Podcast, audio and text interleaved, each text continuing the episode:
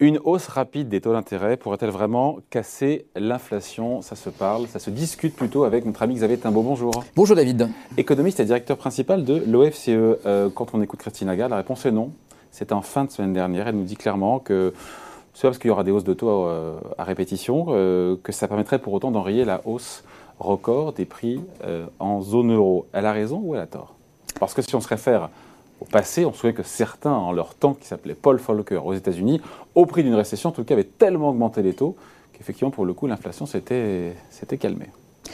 Oui, alors, euh, elle a, pour répondre tout de suite à votre question, elle a quand même raison, euh, parce que toute analyse qu'on fait sur euh, la situation doit être un peu circonstanciée et tenir compte de là où on en est, de où on sort, quelles sont les sources de l'inflation, et donc il faut adapter la politique monétaire à tout ça. Après, là, aujourd'hui, ce qui s'installe, c'est vrai euh, à la BCE, c'est vrai euh, aux États-Unis, c'est un débat un peu public sur, entre les faucons et les colombes, euh, entre les tenants d'une hausse des taux rapide et déterminée, un peu à la Volcker, même si on n'est pas du tout dans le même contexte d'une inflation persistante, durable, dans lequel il faut vraiment renforcer le pouvoir des banques centrales. On est quand même plutôt dans le règne des banques centrales qui, ont beaucoup de pouvoir. Euh, donc les faucons d'un côté et les colombes qui disent euh, oulala, attention, euh, une hausse trop rapide des taux d'intérêt va poser tout un tas de problèmes, donc on va discuter. Et ce débat, il est, il est public. Alors la question, c'est de savoir est-ce que le fait que ce soit public, ça aide chacun à se faire une opinion sur ce qui va se passer. Ou au contraire, ça renforce. Ou est-ce que ça produit de la confusion en se donnant le sentiment que, bah, en fait, voilà, il n'y a personne qui tient la barre ou que ils sont plusieurs à tenir la barre et qui veulent aller dans des directions différentes, et que du coup, on ne sait pas très bien euh, quel va être le résultat de tout ça. Donc, il y, a, un équilibre euh, voilà, un peu compliqué à, manier entre euh, bah, j'essaye d'être rassurant et de guider les marchés vers une politique qui paraît à peu près fermement établie, avec une analyse à peu près partagée, où je donne l'impression que voilà, il y a, y, y a, des choses qui vont pas, des, des gens qui s'entendent pas, qui et qui peuvent déboucher sur à peu près euh, tout et n'importe quoi. Moi, je vous parle d'un sujet, Xavier, c'est intéressant ce qu'on racontait là, mais d'un point de vue économique, encore une fois, euh, là où on se dit peut-être qu'elle a raison, c'est que c'est pas parce que les taux d'intérêt seront plus élevés, que le coût de l'argent, le coût du crédit sera plus cher, pour autant que le cours du pétrole va se mettre à rebaisser par, euh, par enchantement et d'un claquement de doigts. Voilà, vous avez raison, il faut maintenant s'intéresser un petit peu à... Sauf si j'ai pas compris, mais... Non, non, mais vous avez très bien compris, comme toujours. Donc, il faut s'intéresser aux sources de l'inflation. Et effectivement, euh, dans les sources de l'inflation dans la période d'aujourd'hui, il y a un certain nombre d'éléments. Alors, Inflation exogène. Vous avez cité le pétrole. Alors, est-ce que le pétrole, c'est exogène? Ah, Pas forcément.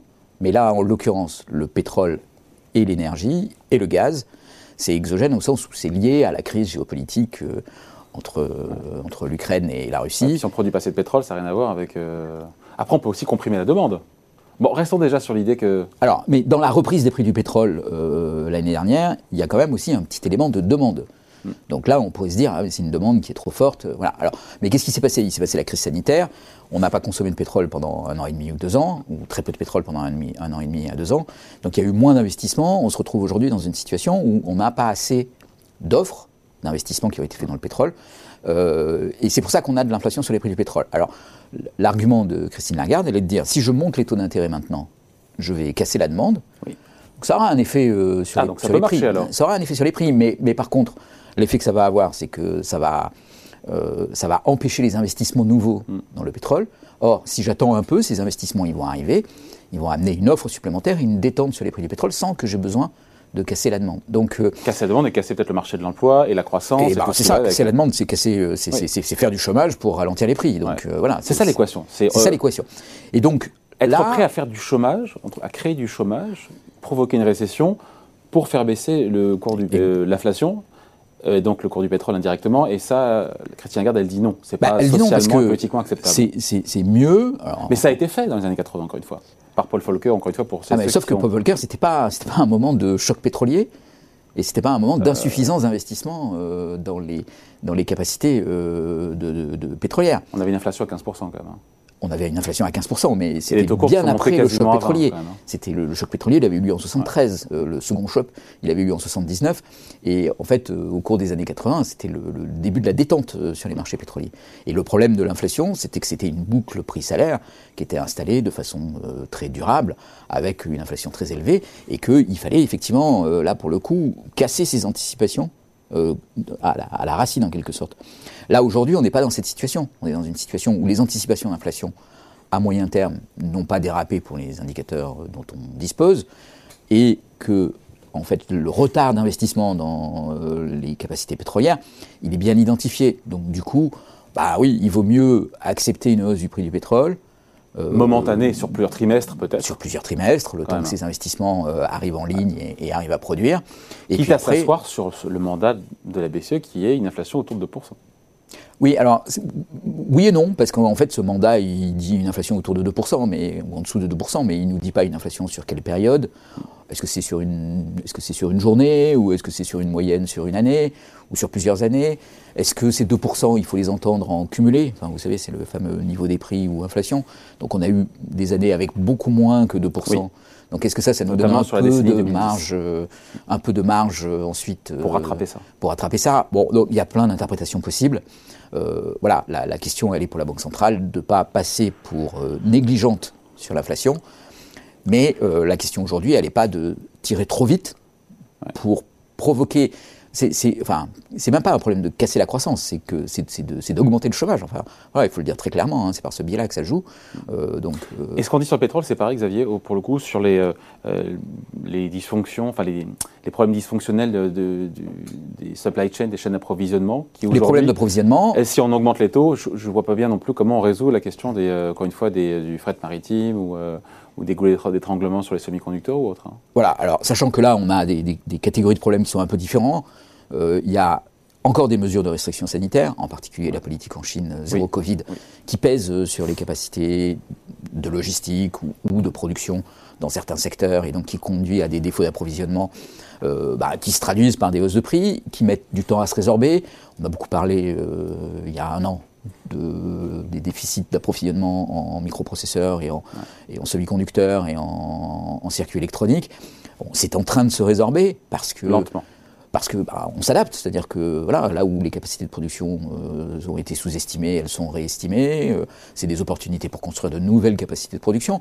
Donc il y a une adaptation, mais cette adaptation, elle prend du temps parce que c'est des choses qui se passent euh, dans la dans la vraie vie. donc ça prend du temps à se mettre en place.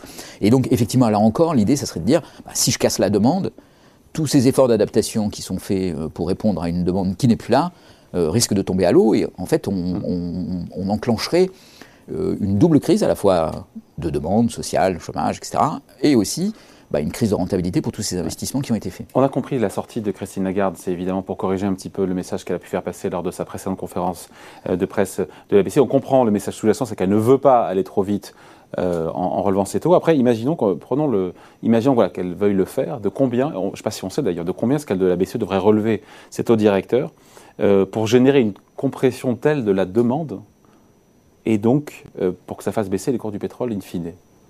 C'est très difficile de répondre à ça, je sais bien, mais on est dans l'ordre de quoi? De 1 point de pourcentage, 2 points, 3 points, 5 points?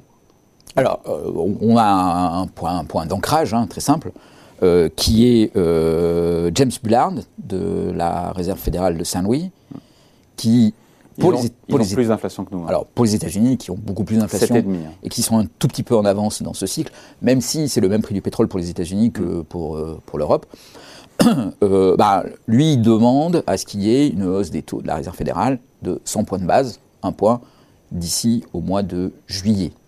Donc ça, c'est les, c'est, disons l'ordre de grandeur du haut de la fourchette euh, des hausses de taux. Ça ne veut pas dire que ce sera opérant pour autant et que pour autant les gens n'iront plus faire des pleins à la pompe. C'est un, euh, un, signal fort qui est envoyé euh, malgré tout, donc qui va avoir un impact direct sur le crédit accordé par les banques, qui vont en distribuer moins. Ça, ça, joue aussi très rapidement sur le prix des actifs. C'est une autre question aussi, hein, la, mm. la, valorisation des actions, des marchés actions, en particulier aux États-Unis, qui est totalement exubérante.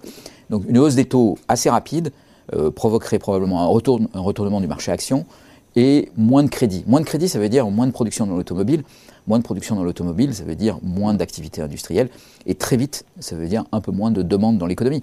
Donc ça, ça a un effet sur la demande de pétrole. Hein, parce que les gens ont moins de revenus. Euh, et donc, du coup, euh, que ce soit par un effet de richesse ou par un effet direct par le crédit, et en particulier à l'automobile, qui est une activité qui vit beaucoup à crédit, bah, ça, ça fait un peu moins d'activité derrière.